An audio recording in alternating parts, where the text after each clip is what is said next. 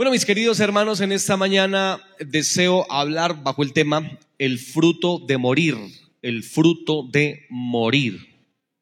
Bueno, y para empezar quiero decir que, como también eh, lo dije al iniciar eh, mi mensaje de hace ocho días, pues la Biblia tiene aparentes eh, incongruencias. Eh, aparentes, digo yo, porque la moral de Dios es diferente a la nuestra, la forma de pensar de Dios es muy diferente a la nuestra. Nuestra lógica es diferente a la lógica de Dios, ¿verdad? Hace ocho días les puse el ejemplo de las bienaventuranzas. Para nosotros o para el mundo en general, el bienaventurado es aquel que es rico, exitoso, que económicamente tiene eh, pues abundancia, que tiene influencia social, que tiene fama, etcétera, etcétera, ¿no? Ese es el rasero, el parámetro bajo el cual el mundo dice si tú eres exitoso, bueno, bienaventurado o feliz. Pero cuando le preguntas a la Biblia o le preguntas al Señor Jesucristo quién es feliz, Él te dará respuestas muy diferentes. Ustedes lo saben, ¿no? Recuerden ustedes que la palabra bienaventurado es la palabra muy feliz o felices. De manera que tal cual puedes leer las bienaventuranzas de Mateo 5. Y allí el Señor dice, felices los de corazón limpio, felices los que sufren, felices los que lloran. ¿Cierto que sí? Felices los que padecen persecución, etcétera. Entonces, cuando uno compara esa forma, esa lógica de Dios, de la felicidad y de la bienaventuranza, es muy diferente a la nuestra, ¿no? Y así es toda la Biblia. La salvación, la fe, es, definitivamente tenemos que renovar nuestra mente porque la Biblia te propone ideas que van en contra de todo lo que el mundo te ha enseñado. Entonces hay que vaciarnos de esas ideas mundanas, mundanas, y llenarnos de la palabra de Dios para así entender entonces el plan y el propósito de Dios. ¿Están de acuerdo ustedes? Dentro de este concepto, dentro de esta idea, eh, ténganla en mente, por favor, porque se desarrolla la escena que acabamos de leer. Y la escena que acabamos de leer, pues, narra tres situaciones, una sola escena, tres situaciones. La primera situación es unos griegos que le hacen una maravillosa petición al Señor. Luego tenemos la otra escena que es el Señor eh, eh, responde de una manera muy profunda la petición de estos hombres, de estos griegos. Y finalmente el Señor hace una aplicación aprovechando la escena que se le estaba dando. Entonces vamos en esos tres puntos en esta mañana. ¿Cuál fue eh, la petición, la maravillosa petición, he llamado yo, de unos griegos? Hay que empezar diciendo que ah, hay una fiesta, que es la fiesta de la Pascua, muy importante, quizás la fiesta más importante de las siete fiestas judías, era la Pascua, ocho días en donde de todas partes venían a Jerusalén a celebrar eh, dicha fiesta, eh, muy importante esta fiesta. Dentro de esas personas que vienen de todas partes vienen unos griegos, no sabemos si los griegos eran griegos prosélitos, es decir, que se convirtieron al judaísmo, o eran más bien judíos que vivían en alguna parte del gran imperio y se les califica como griegos, quizás por su hablar. No sabemos qué era. El caso era que estas personas vinieron, subieron a Jerusalén para adorar a Dios. Lo que nos indica que eran gente piadosa. Fueron a eh, Israel, a Jerusalén a adorar en la fiesta de la Pascua. Subían a adorar, subían a bendecir, subían a glorificar, lo que indica, lo repito, que ya eran gente piadosa.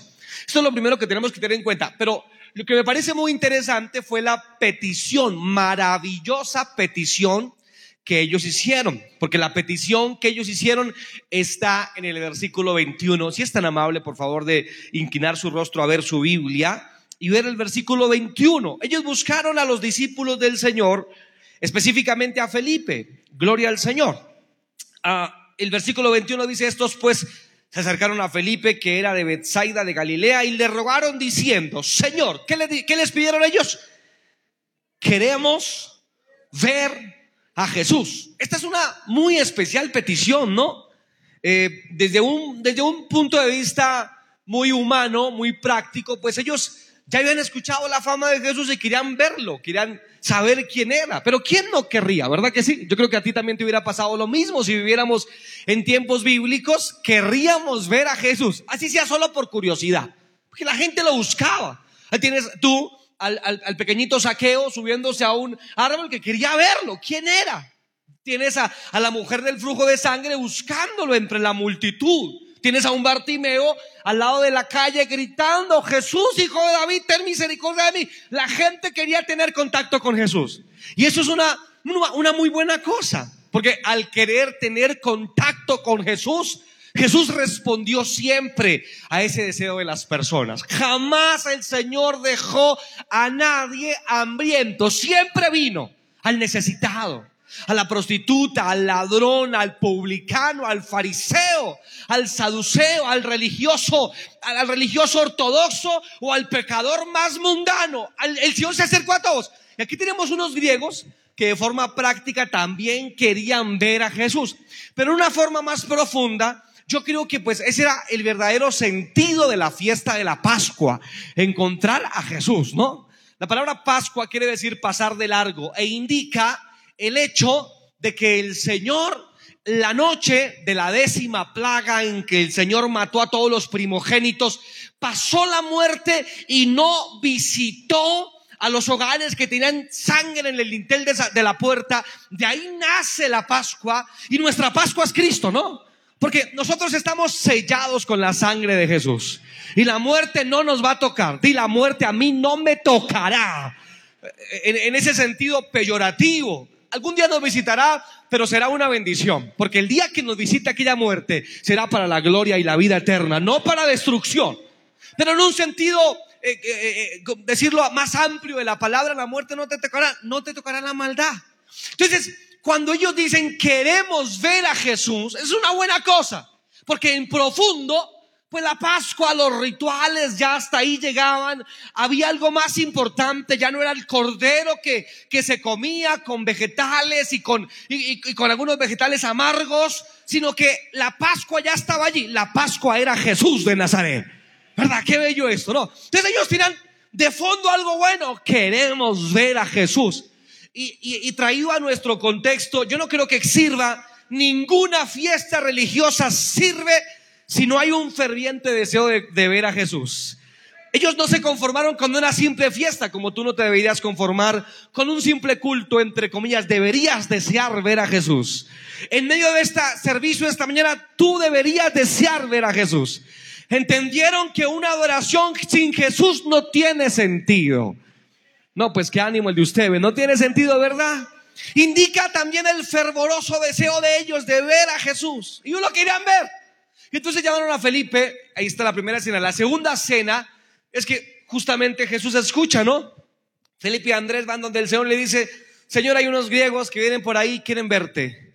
Y Jesús les da una profunda respuesta. Cabe notar que el Señor no siempre respondía como la gente quería.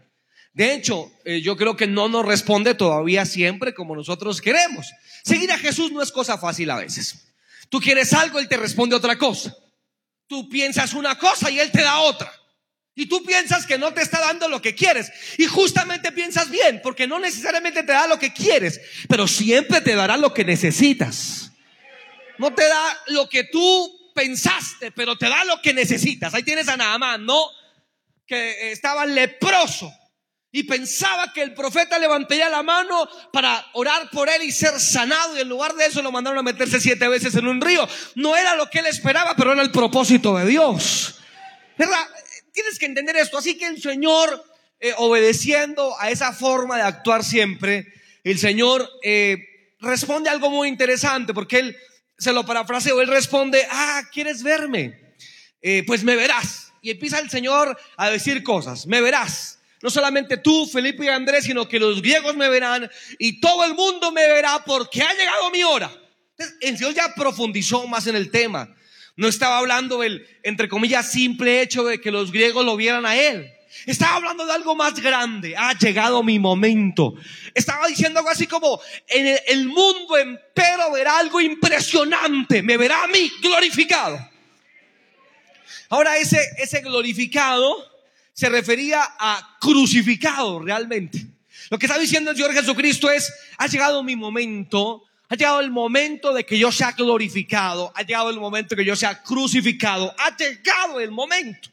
Ahora, ¿a qué se refería con estas palabras el Señor de que había llegado su momento de ser glorificado? ¿Cómo así? Me pregunto yo. Y aquí vienen antes de, dar las aplicaciones, déjeme hacer un paréntesis en cuanto a este término glorificado. Glorioso. La palabra glorioso es la palabra cabot, que quiere decir peso, Y en un sentido general, la palabra cabot representó belleza, adorno o ornamento. Ustedes recuerden frases en proverbios especialmente y en otras partes de la Biblia. Por ejemplo, Mateo 6, 29 habla de que ni Salomón, comparado con las flores, se vistió con tal gloria. Miren cómo se refiere a la belleza, al ornamento, al adorno, ¿verdad? También, 1 eh, Corintios 11, 15 dice que el cabello de la mujer es para su gloria, para su belleza, para su ornato. Proverbios 20, 29 dice que la fuerza de los jóvenes, o mejor, que la gloria de los jóvenes es su fuerza. También Proverbios 17, 26 dice que los padres son gloria de los hijos.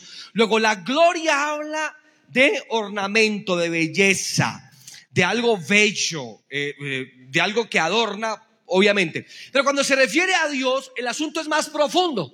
Porque cuando hablamos de gloria de Dios, hablamos de, de, uh, de algo que es comparable con el fuego. Hablamos de algo que inspira temor, respeto, adoración. Todos los que vieron a Dios en su gloria, en su belleza, en su magnificencia, cayeron como muertos. Ahí tienes a Juan el apóstol capítulo 1, ¿verdad? Dice, yo estaba en el día del Señor cuando escuché una voz detrás mío, estaba un domingo en la mañana en culto como tú y yo, y escucha a alguien atrás, él voltea a ver y ve a Jesús. Y él dice, caí como muerto por lo que vi. Es decir, vio la grandeza, la gloria de Dios. De hecho, en Éxodo se nos dice que Dios le afirma a Moisés, porque no me verá hombre y vivirá para contarlo. Es tal mi gloria, es tal mi belleza que no se puede comparar. De ahí lo tonto de la idolatría. Dios es demasiado glorioso para compararlo con un cuadro, un medallón o una imagen clavada en la pared. No, eso no es Dios, queridos amigos. Dios es mucho más grande, más inmenso, más maravilloso, más fuerte, más majestuoso, más glorioso. Simplemente. Aunque se enojen algunos cuando les decimos esto, ¿verdad? Es lo que dice la Biblia. ¿Qué pues me haréis imagen? ¿Qué imagen me compondréis si soy tan grande, tan majestuoso? Entonces, la gloria de Dios produce temor, respeto. Miren, todos los que tuvieron un encuentro con Dios y verlo en su esplendidez, eh, eh, marcó su vida. Yo creo, yo creo que cuando estamos mundanos y carnales, lo que nos hace falta es más experiencias con Dios. Porque las experiencias con Dios siempre cambiaron las personas. Tienes Isaías, que ya era un profeta, un muchacho de como de 21 años tendría en esa época. E Isaías en su capítulo 6 del libro nos dice, yo ya era profeta. Y tú lees el capítulo 5, ¿no? Y capítulo 5 ya se los he mencionado tantas veces. Isaías dice, ay del borracho, ay del mujeriego, ay del parrandero, ay del que roba las casas a las viudas, ay de los que son valientes para combinar tragos y se sacan del pecho eh, diciendo yo tomo lo que quiera y no me emborracho. Y le dice, ay de todos. Y aunque era cierto, ay de ellos, ¿verdad que sí? Pero aunque era cierto cuando Isaías ya siendo profeta, ve la gloria de Dios. Isaías capítulo 6, lo recuerdan, ¿verdad que sí? Dice que estaba en el templo sentado, sus faldas llenaban todo el templo, los quiciales de las puertas se estremecían, los ángeles junto a él gritaban, santo, santo, santo, Señor de gloria y majestad. Y Isaías dice, luego de, luego de tener esa experiencia con Dios, dice, ay, pero de mí, ya no se acordó del borracho, mujeriego y parrandero. Él entendió que él era como algo insignificante al lado de tanta grandeza, de tanta majestuosidad, de tanta maravilla, Dios te digo, sigue siendo maravilloso. Él es simplemente glorioso. Aleluya. Dele un aplauso a ese Dios glorioso esta mañana hermosa.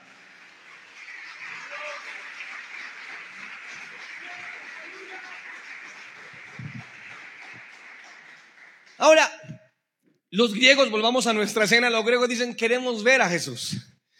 Y lo repito, él lo lleva al extremo, profundiza mucho en esa petición de los griegos. Es como si Jesús dijera, ah, ¿quieren verme? Es, es como si Jesús dijera, ¿estás seguro de lo que me estás diciendo? ¿Quieres verme? ¿Estás seguro de lo que me estás pidiendo? ¿Quieres verme? Porque yo estoy seguro, hermanos, que a veces pedimos lo que no sabemos.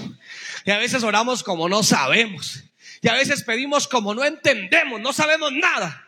De hecho, Romanos capítulo 8 Dice, y esta es nuestra debilidad, que no pedimos como, como debíamos pedir, pero el Espíritu Santo nos ayuda a nosotros con gemidos indecibles. Digan amén con más ánimo, por favor. y nos ayuda en nuestra debilidad, pero sigue siendo nuestra debilidad. Tú no entiendes, tú no sabes. Ahora está bien que no sepas porque tú eres humano, pero Él es infinito, no lo puedes definir, no, no es tangible. En tu cabeza no puedes entender cómo es Dios. Tratamos, la Biblia es como una pequeña ventana en la inmensidad de Dios. Tratamos de entenderlo un poco a través de su palabra, pero Él es Dios, queridos hermanos. Él es más majestuoso de lo que tú y yo pensamos, de lo que tú y yo creemos. Tú levantas tus manos y adoras a ese Padre y haces bien, pero no sabes cómo es Él es increíblemente maravilloso, simplemente majestuoso. Entonces es como si Jesús le dijera a los griegos, ah, ¿quieren verme? ¿Están seguros? Y empieza a responderles, pues van a verme. Y vuelvo al contexto. Ha llegado mi momento. Ha llegado mi hora.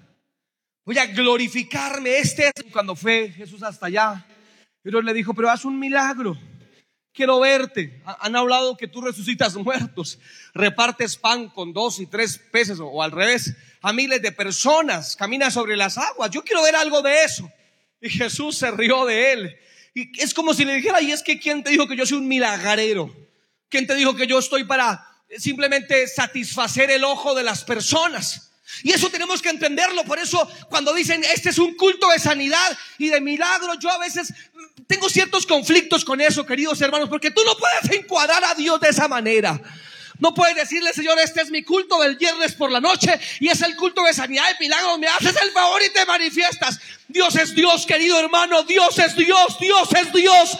No lo puedes enmarcar así, pero en un culto de familia, en un culto de hogar, mientras tu hijo ora por ti, allá Dios puede manifestarse porque no lo puedes atrapar, no lo puedes cuadricular. Él es demasiado grande.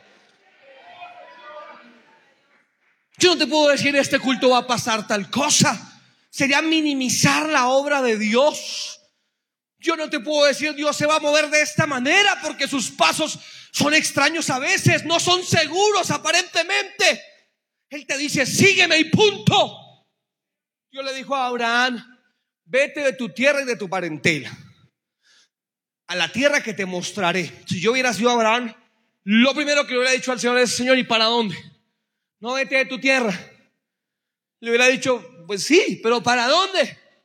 Y el Señor me hubiera respondido por tercera vez, vete de tu tierra y de tu parentela a la tierra que yo te mostraré. Y yo le volvería a decir, pero ¿para dónde cojo? Y Dios me diría, no, no estás escuchándome, que te vayas.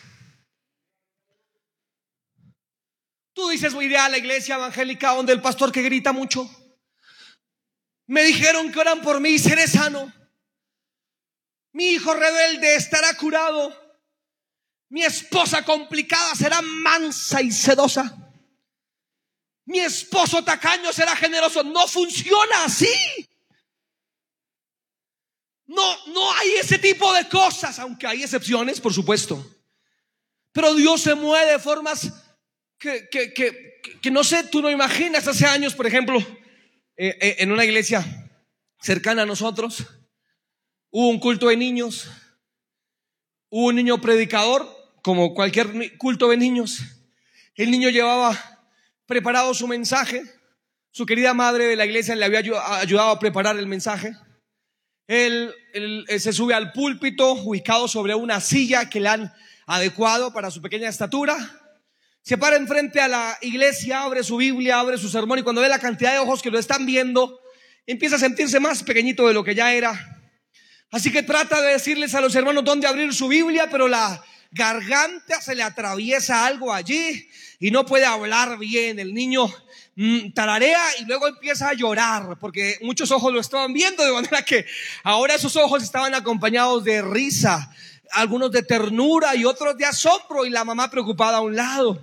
Él miraba a todo el mundo, no sabía qué hacer y lo, lo único que pudo hacer es llorar un poco en el, en el micrófono, ha llorado como unos dos o tres minutos y cuando terminó de llorar se ha limpiado las lágrimas de esta manera y ha dicho, pasen aquí los que están enfermos, quiero orar por los enfermos, gloria al nombre de Jesús. Y yo digo, ¿sabes? Dios puede sanarte a través del hijo pequeñito que está en la escuela dominical molestando.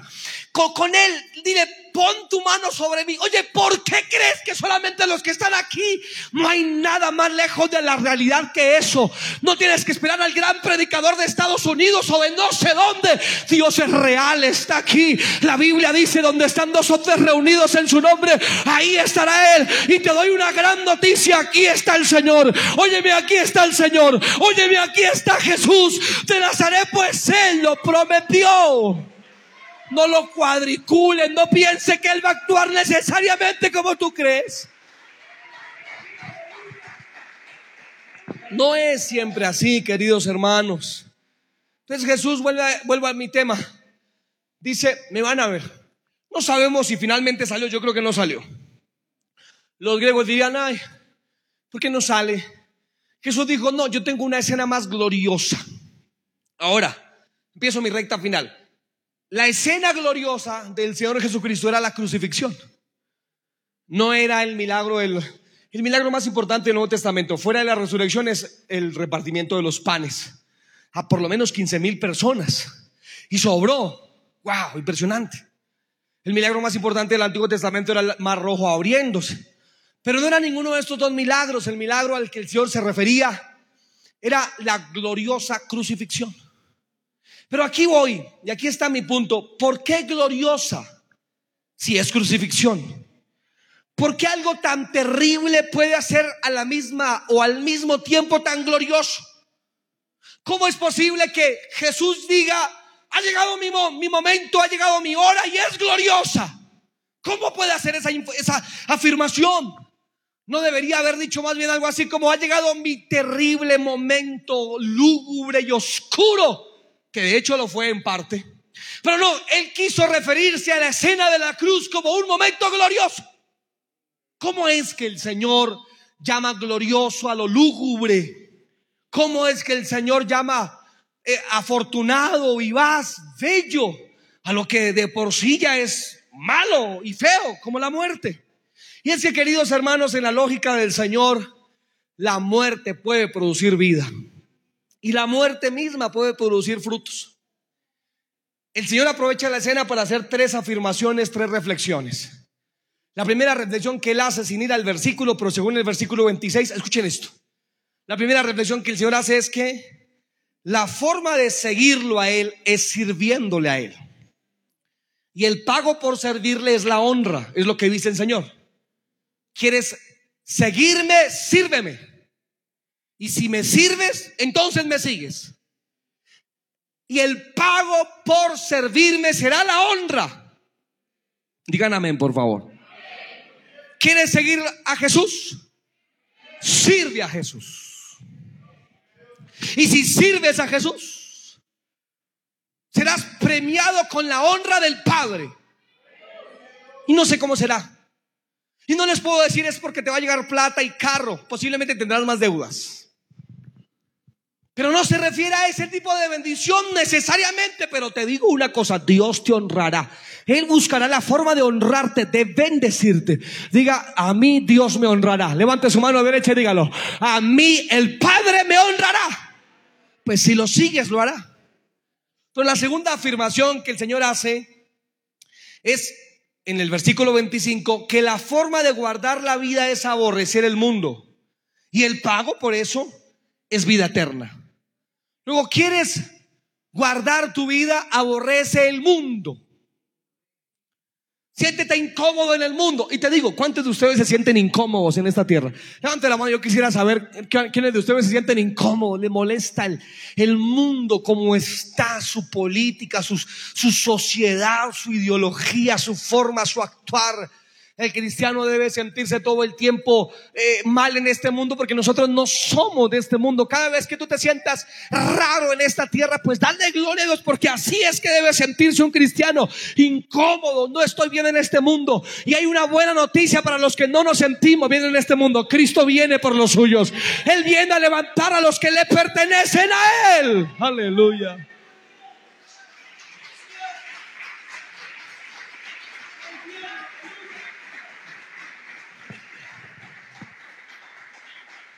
Pero luego la última afirmación a la cual quería referirme especialmente es que el Señor hablando de la gloria de su muerte dice lo siguiente.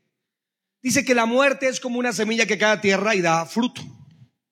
Refiriéndose a él, dice, si la semilla no muere, no puede dar fruto, pero si muere puede dar mucho fruto.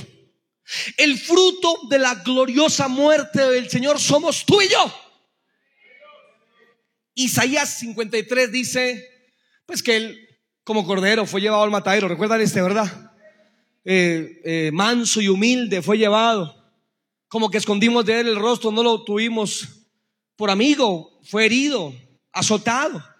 Y luego dice, más abajo dice, pero volverá trayendo las gavillas de su sacrificio y su sacrificio dará fruto. Nosotros, mire, han pasado dos mil años y todavía hay fruto y lo seguirá viendo hasta que Él venga nuevamente por la gloriosa obra. Ahora te digo, ¿de qué te sirve todo esto? Bueno, por principio teológico te sirve para entender el sacrificio de Cristo, pero además te sirve para aplicarlo a tu vida. No creas que la cruz y la muerte necesariamente son tu destrucción. No creas que cuando tú crees que se te cerraron todas las puertas estás mal y en la inmunda. Posiblemente sea tu momento más glorioso.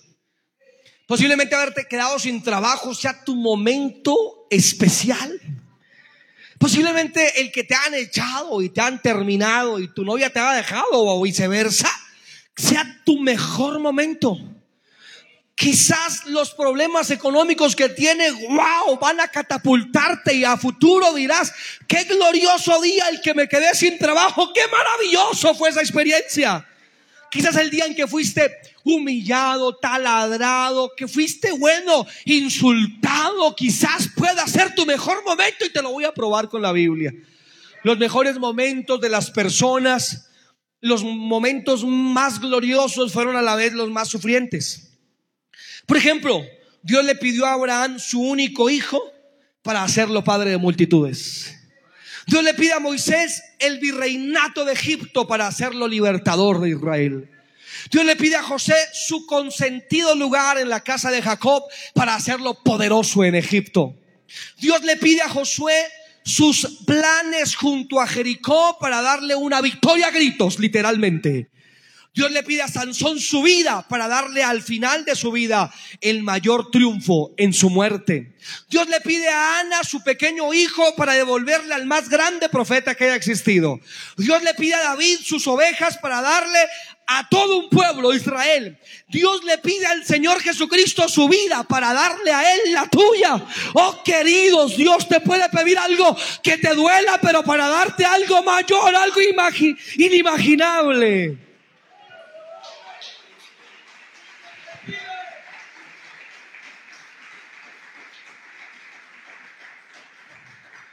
Dios te pide posiblemente tus sueños para darte los suyos. Dios posiblemente te pida tu tiempo para darte a ti tu eternidad.